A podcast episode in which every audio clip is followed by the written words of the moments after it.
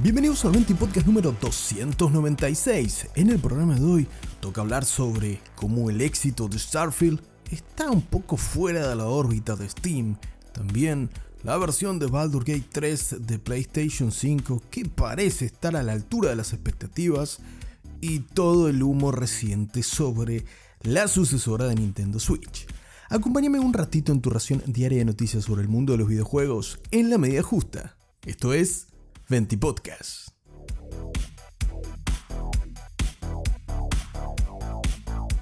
Comenzamos el Venti Podcast de hoy hablando una vez más sobre el último gran lanzamiento de Microsoft y Bethesda. En este caso estamos hablando de Starfield, la aventura RPG espacial desarrollada por Bethesda Games Studios que llegó en los últimos días y causó un nuevo furor en un año que, como te vengo repitiendo, está plagado de grandes éxitos. Y es que luego de algunos retrasos y el peso de tener que cargar con un catálogo bastante magro en lo que se refiere a exclusivos de Microsoft para las series X y S de su actual generación de consolas, hablo de Xbox por supuesto, realmente Starfield parece haber llenado los zapatos para los cuales fue creado es que luego de una gran recepción por parte de la crítica y el público, y acá hago un paréntesis con el público más tóxico y menos productivo que simplemente se recurre a hacer review bombing o se pone a patalear porque el juego no está en su consola favorita, bueno, separado esa gente que es poca por suerte, pero que lamentablemente hace mucho ruido, podemos recoger en primer lugar la recepción de la prensa especializada, que salvo excepciones fue bastante eh, benevolente con Starfield, porque parece que el título está realmente a la altura. En lo particular le dediqué poco más de 4 o 5 horas, así que no tengo una opinión lo suficientemente formada sobre el juego y no me parece de lo más sensato ponerme a darle caña o hacer una review extensiva de un juego de estas características con tan poco tiempo de uso. Ahora, los que parecen haberlo usado bastante son los jugadores del otro lado y alrededor del mundo, ya que en las últimas horas el propio Phil Spencer, el número uno de Xbox, destacó que Starfield había superado el millón de jugadores en forma simultánea, un gran número, lo que lo sitúa sin duda entre lo más jugado de este año. Y además, la propia Bethesda, a través del perfil oficial de Starfield en las redes sociales, destacó que en las últimas horas también han batido otro récord, ya que superaron los 6 millones de usuarios entre todas las plataformas, siendo un récord para un estreno de la compañía. Lo cual, en primer lugar, independientemente de que luego veremos si las ventas de Starfield han alcanzado o no los objetivos, es muy probable que así lo sea, también hay que considerar que Starfield está disponible a través de la suscripción de Game Pass, tanto en PC como en consolas Xbox Series X y S. Y ahí es donde está un punto bastante particular y creo que es algo a destacar de Starfield sobre lo que puede aportar al catálogo de Xbox que tantas veces he criticado en este espacio por tener una cadencia un tanto parsimoniosa, podríamos decir. Que independientemente de títulos que sin duda están a la altura de lo esperado, como lo es la saga Forza en el género de la conducción o Microsoft Flight Simulator, que es indiscutidamente un gran simulador de vuelo, Xbox estaba necesitando dar el golpe en la mesa con un gran exclusivo AAA que realmente satisfaga las expectativas de sus fans más acérrimos y, por qué no, del gran público. Luego del traspié de ese malogrado Redfall, del cual la propia Bethesda se hizo cargo y dijo que van a continuar trabajando para mejorarlo, Xbox necesitaba un lanzamiento AAA de esta magnitud. En los últimos días no hemos parado de hablar de Starfield y no solo aquí en el 20 Podcast, sino en todos los medios del mundo referidos al videojuego y algunos medios generalistas también.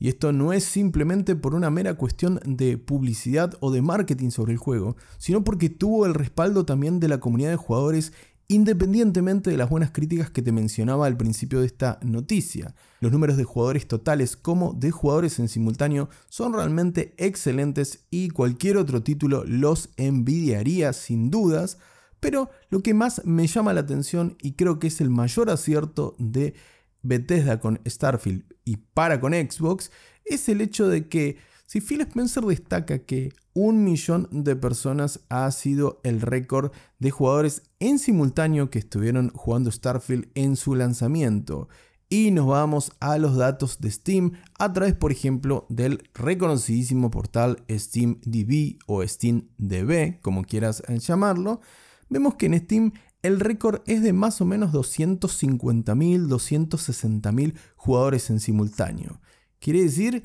que el otro 75% está en otra parte. Y esa otra parte tiene que ser la Microsoft Store en PC o las consolas Xbox Series X y S. Por lo cual, esto sin duda es algo a destacar de parte de Starfield que termina cumpliendo un poco para lo que ha sido llamado, termina un poco cumpliendo con su destino de ser el abanderado de Xbox y de Bethesda, por supuesto, en este 2023. Luego tocará ver si llega a ser GOTI o qué tan recordados con el transcurso del tiempo, pero sin duda su estreno representa un éxito para Bethesda y por supuesto para Microsoft y Xbox mismo. Phil Spencer imagino que estará bastante contento por estas horas, luego de un año en el cual realmente, exceptuando Hi-Fi Rush a principio de año, que fue una grata sorpresa, le estaba faltando con que subirse un poco a la pelea por los juegos del año, que parece, parece estar definida entre Tears of the Kingdom y Baldur's Gate 3, pero bueno, de este último hablaremos a continuación. Sin duda, grandes números eh, para Starfield, ya sea en Steam como en el resto de plataformas y grandes números para Xbox, teniendo en cuenta que la mayoría de los jugadores de Starfield no lo están jugando en Steam, sino que están en el Game Pass o en la propia tienda de Microsoft o en la Xbox Store, por supuesto, en consola. Una gran noticia para Phil, para Bethesda y para todo Xbox y esperemos que sea el comienzo de un camino exitoso y un catálogo bien potente para la consola de Microsoft que tiene muchas más sorpresas en camino. Y sí, sí, estoy pensando en Hellblade 2 y en Above.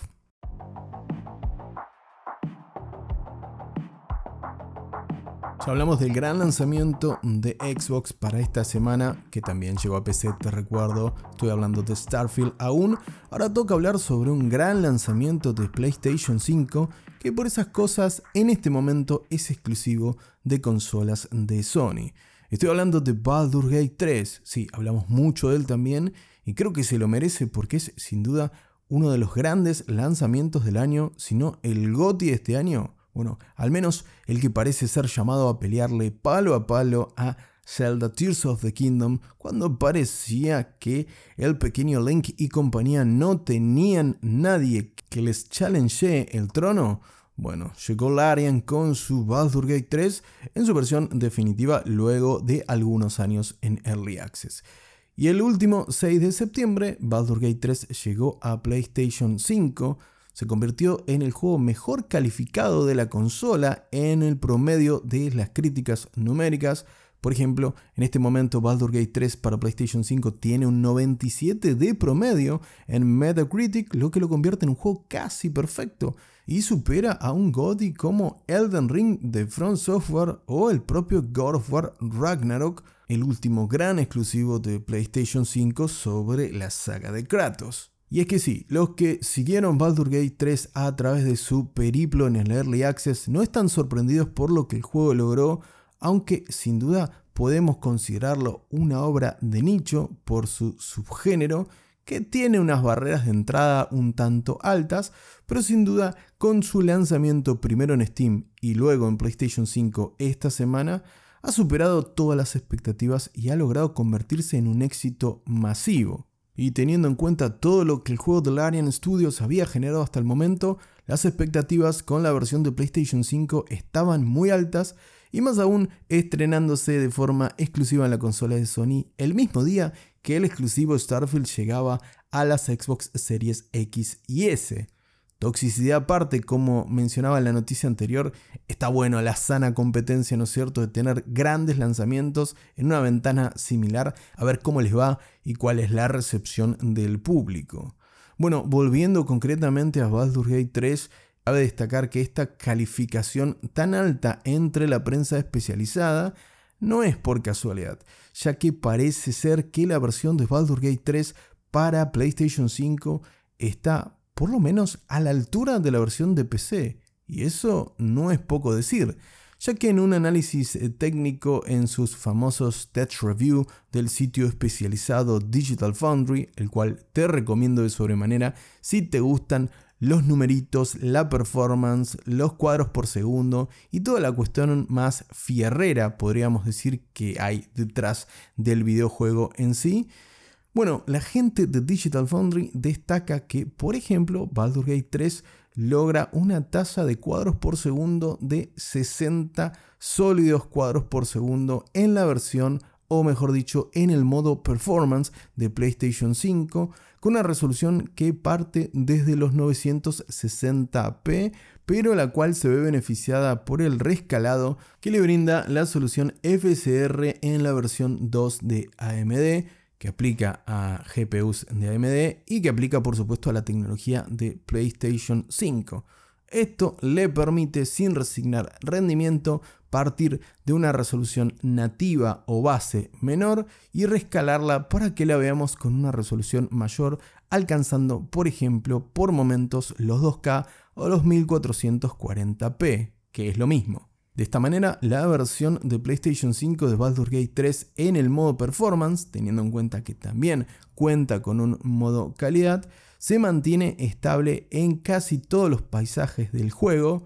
excepto por supuesto en el acto 3, que sin adentrarnos en ningún spoiler mayor de Baldur's Gate 3, los que ya lo jugaron en PC sabrán de qué estoy hablando, este acto 3, como ya te comentamos en el 20 podcast, requiere mayor renderización de personajes, de ciudades, de locaciones, etcétera, etcétera, y hace sufrir incluso a las PCs más potentes del mercado actual. Está pendiente un parche para PC que solucione estos inconvenientes de rendimiento y que lamentablemente en PlayStation 5 también se reflejan. No zafó de esto la consola de Sony, tampoco tendría sentido que eh, zafe de esto a menos que le hayan encontrado una solución o un parche específico que de vuelta no tendría sentido que no esté en la versión de PC, que es donde más gente ha jugado Baldur's Gate 3 hasta el momento. El punto es que en el acto 3 de los 60 por momentos se cae incluso hasta los 20 cuadros por segundo. Si ya jugaste Baldur's Gate 3, sabes perfectamente de qué te estoy hablando. Y si no lo jugaste y todavía no llegaste al acto 3, no te preocupes, la gente del Arian continúa actualizando el juego y sin duda creo que va a encontrar una solución para poder disfrutarlo de una forma un poco más óptima de punta a punta. Con esto quiero aclararte que, según las referencias de la prensa especializada y aquellos que han jugado Baldur's Gate 3, no es que el acto 3 es injugable, no te asustes si no lo jugaste aún, pero sin duda un parchecito le vendría bastante bien. Ahora, si bien al principio decíamos que Baldur's Gate 3 parece estar a la altura de la versión de PC, en el modo performance si te digo 960p de resolución no te va a parecer demasiado impresionante y pensarás que estoy delirando al compararlo con tu PC Master Race 5090 que no la tiene nadie y es topísimo de gama. No, no, no chamulle porque la mayoría de la gente juega en una 1660, una 2060, una 3060 con mucha suerte. Pero bueno, si tenés una PC tope de gama, déjame decirte que según el análisis eh, técnico de Digital Foundry, al que estamos haciendo referencia en esta noticia, bueno, la Play 5 parece, parece subirse al ring, en este caso, en un port que destacan como más que decente, que le planta cara a la versión de PC, ya que en el modo calidad, si es cierto, resigna cuadros por segundo, algo que podríamos discutir hasta filosóficamente si es importante en un juego de estas características o de este género, ya que la versión de PlayStation 5 en el modo calidad clava la reproducción de cuadros por segundo en 30, pero llega a resolución nativa de 2K y la configuración en comparaciones directas, según el equipo Digital Foundry, si sos un PC Master Racer que de vuelta que tiene una 5090 y dice, ¿cómo puede ser que la Play 5 reproduzca lo mismo de mi PC que sale 10 mil dólares? Bueno, anda a quejarte con la gente de Digital Foundry, a mí no me vengas a hacer problema, porque según el análisis técnico que hicieron los chicos de Digital Foundry, como te decía, la versión de PlayStation 5 parece estar seteada en Ultra, es decir, el mismo setting gráfico que tendrías con tu PC tope de gama, con una resolución de 2K,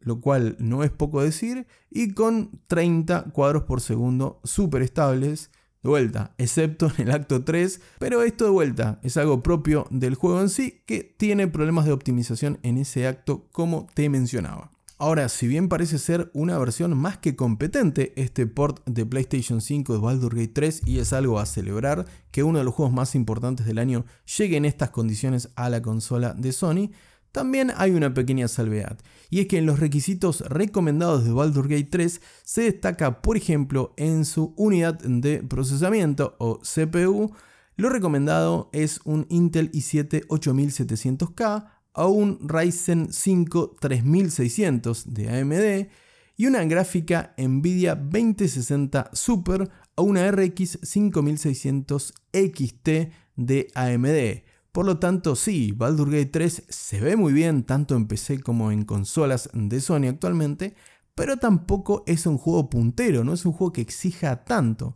Aún así, me parece excelente que pueda tener una versión a la altura y justifica aún más ser el juego mejor calificado de PlayStation 5, dado que si gráficamente hubiese recibido una versión mucho más pobre que la de PC, no tendría sentido que en la crítica numérica, que otro día seguimos discutiendo si vale la pena o no, pero bueno, no tendría sentido que supere a realmente obras maestras como Elden Ring o el propio God of War Ragnarok. Así que sí, si estabas dudando de jugar Baldur's Gate 3 en consola, porque tenés una PlayStation 5, parece que no hay muchos motivos para que temas de esa versión. Eso sí, el propio análisis de Digital Foundry, que lo podés encontrar en el sitio Eurogamer, destaca que pese a todo el esfuerzo que hizo Larian Studio para que el juego se sienta como una versión nativa de consolas, hay momentos en los cuales realmente el ratón y el teclado se extrañan. Aún así, déjame decirte que solamente por periféricos no te pierdas de jugar Baldur's Gate 3. Yo estoy aguantándome un poquitito más las ganas, si no fuera por estar disfrutando Armored Core 6 y Sea of Stars en este momento. Que por cierto, ¿querés ver más de Armored Core 6 de Front Software y del gran indie Sea of Stars? Pasate por twitch.tv barra SaintMime o SaintMime, que estamos en directo lunes, miércoles y viernes. Ah, no te esperabas que meta la promo acá, ¿no? Como seguramente los jugadores de PlayStation 5, no se esperaban que llegue una versión tan buena de Baldur's Gate 3 a la consola. Mira qué lindo que lo cerré. ¿eh?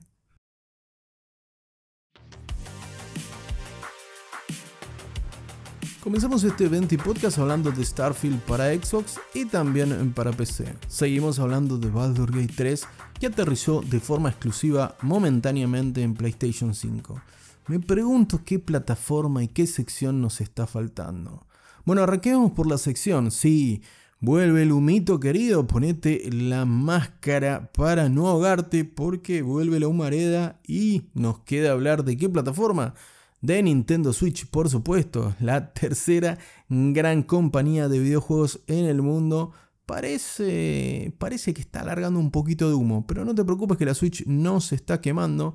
sino es que en las últimas horas de este jueves 7 de septiembre se levantaron algunas redacciones, al parecer, en, Europa, en el Reino Unido, en Eurogamer, en Video Games Chronicle, se levantaron con ganas de hablar de la Switch y de la Gamescom. En Bendy Podcast ya nos habíamos hecho eco de este rumor que dejaron caer algunos referentes de la industria del gaming en lo que a periodismo se refiere concretamente, como el señor James Corden de Windows Central, que destacó, entre otros, en sus redes sociales, que en la última Gamescom se había presentado a puertas cerradas el nuevo modelo de Switch. Sí, no una reversión, no una Switch OLED nueva, sino la Switch 2 o la Switch Pro. Fueron varios los que destacaron este rumor. En el propio Venti Podcast lo charlamos. Lo mencionamos también, por supuesto, en el Instagram de Venti Podcast, que puedes pasar para no perderte nada. Te dejo el link en la descripción. Así le das seguir ahí también y te enterás las últimas noticias y rumores del mundo de los videojuegos. Fin del espacio publicitario, seguimos con esta noticia, o mejor dicho, con este nuevo rumor, ya que como te decía, Eurogamer, Video Games Chronicle, The Verge, entre otros, se volvieron a hacer eco de este trascendido, mencionando que, según sus fuentes anónimas, indican que esta hasta ahora mitológica Switch 2, Switch Pro, Switch U, bueno, aún no tiene nombre, aún no fue anunciada oficialmente por Nintendo, así que son todos rumores y son todos trascendidos, tómalo con una pica de sal, como dicen los americanos. Pero ahora estos medios y el resto de la internet, o al menos la que atiende el gaming, parecen haberse puesto de acuerdo para hacerse eco nuevamente de este rumor de hace una semana atrás y aportar un poco más de información, ya que además de que esta nueva Switch haya sido mostrada a un grupo selecto de personajes de la prensa y de empresas desarrolladoras,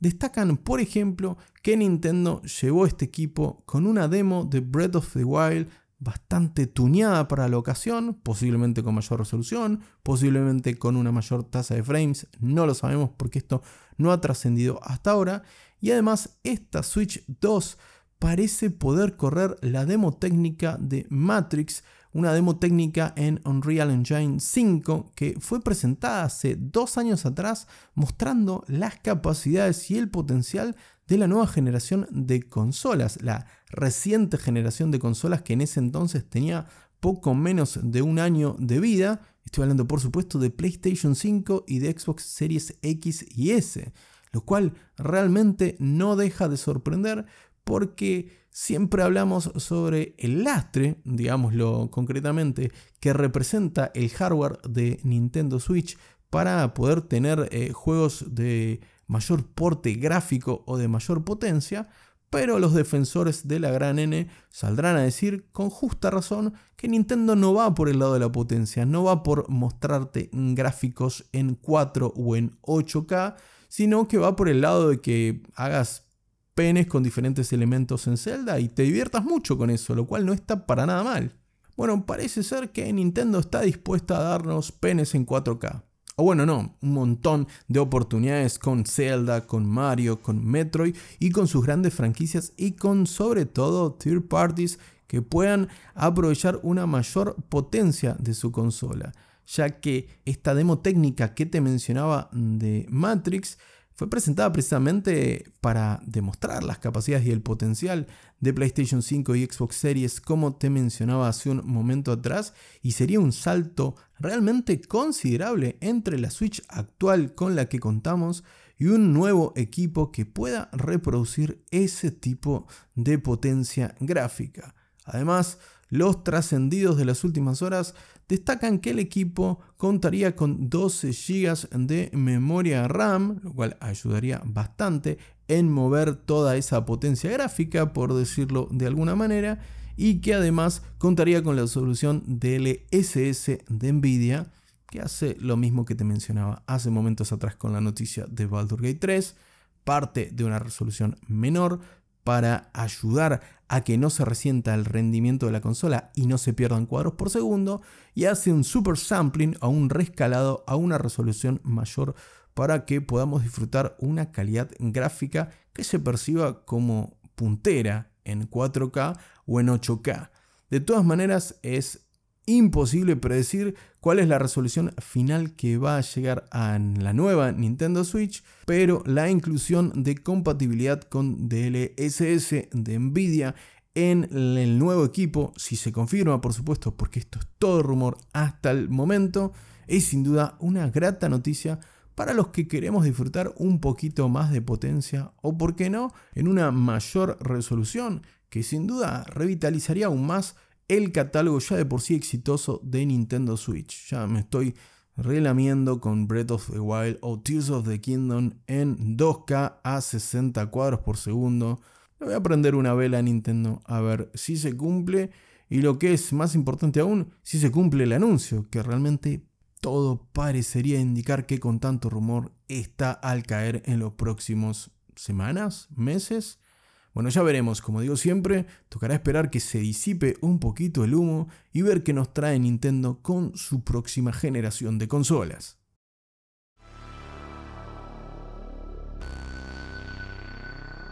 hasta acá con un nuevo 20 Podcast. Te agradezco como siempre por la compañía del otro lado. No te olvides de seguir al 20 Podcast en Instagram. Te dejo el link en la descripción y de compartir este episodio en las redes sociales. Así me ayudas a hacer crecer este pequeño gran proyecto. Nuevamente, gracias por estar del otro lado. Te mando un gran abrazo y que tengas una muy bonita tarde.